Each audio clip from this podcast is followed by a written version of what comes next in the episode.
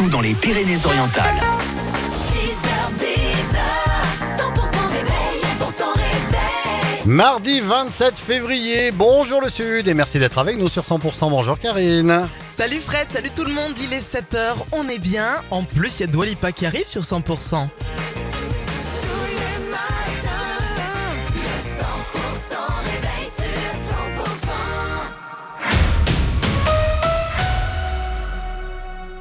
Infos avec Margot Alix. Bonjour Margot. Bonjour Karine, bonjour à tous. Circulation compliquée à nouveau ce mardi sur l'autoroute A9. En cause, un nouveau coup de colère des agriculteurs, mais côté espagnol. Et ça va impacter la circulation jusque dans les Pyrénées-Orientales et dans l'Aude, Pauline Chalère. Et oui, les agriculteurs espagnols remettent le couvert cette semaine. Ils mènent une opération de blocage ce mardi sur l'autoroute AP7 au niveau de la Jonquère dès ce matin 8 heures. Un mouvement qui pourrait bien durer 48 heures. La circulation des véhicules légers comme des poids lourds sera impossible à la frontière espagnole sur la P7 et la 9 dans les deux sens. Des mesures de circulation sont donc mises en place dès le début de l'action. Les poids lourds sont stockés sur la 9 du Boulou jusqu'à Le 4 dans le sens France-Espagne. La circulation des véhicules légers sera interdite sur la 9 à partir de Le 4 et les poids lourds seront interdits sur la D6009 à partir de Le 4. D'importantes perturbations de circulation sont donc à prévoir sur le réseau secondaire. Il est recommandé de reporter vos déplacements dans le secteur. Elle était très attendue. La pluie a fait son retour hier dans les Pyrénées-Orientales et de la grêle a même été signalée localement. À noter que la plaine du Roussillon n'avait pas connu des cumuls aussi importants sur une journée depuis plus de cinq mois. En montagne également, la neige est tombée en Cerdagne et en Cap-Cyr, mais il faudrait un plusieurs semaines de pluie consécutives pour que les départements sortent du déficit hydrique dans lequel ils se trouvent depuis plus de deux ans. Le projet d'extension du centre commercial de Salanca fait grincer des dents. Les petits commerçants des environs dénoncent, dénoncent une hyper-centralisation qui menace les centres-villes.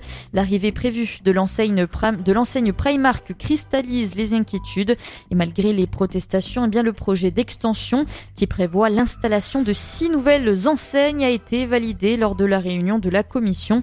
Une décision qui défavorise les petits commerçants selon René Nudzi, président des commerçants de Rivesaltes. C'est vrai que c'est pas concurrentiel de nos commerces de centre-ville parce que nous, de l'habillement, euh, il y a longtemps qu'on en a plus. Mais tout ça, ça a disparu parce que euh, justement, ils ont augmenté le nombre de surfaces commerciales et qu'ils ont généré de plus en plus de flux vers ces gros centres au détriment des centres-villes. Le fait d'installer un Primark euh, et d'autres enseignes commerciales de plus, on va augmenter encore du flux pour habituer les gens encore plus à aller vers ces grandes zones, toujours au détriment des grandes surfaces. Et la CDAC, quelque part, elle s'est rendue complice de la mort des, des, des, des centres-villes. Et d'après le maire de Cléra, Marc Petit, le projet d'extension de la zone de Cléra pourrait créer 135 emplois. L'association Train en tête appelle à la mobilisation demain. Le rendez-vous est donné à 9h devant la maison de la région Occitanie-Pyrénées-Méditerranée à Perpignan. L'association des usagers de la ligne SNCF Perpignan-Villefranche demande des horaires matinaux pour permettre aux salariés, étudiants et lycéens de commencer leur journée à 8h ou à 9h.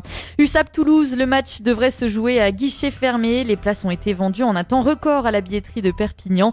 Les toutes dernières places d'ailleurs, hein, qui sont d'abord réservées aux écoles de rugby, pourront être mises en vente dans les prochains jours. USAP Toulouse, ce sera le samedi 9 mars à 21h05 à Aimé-Giral.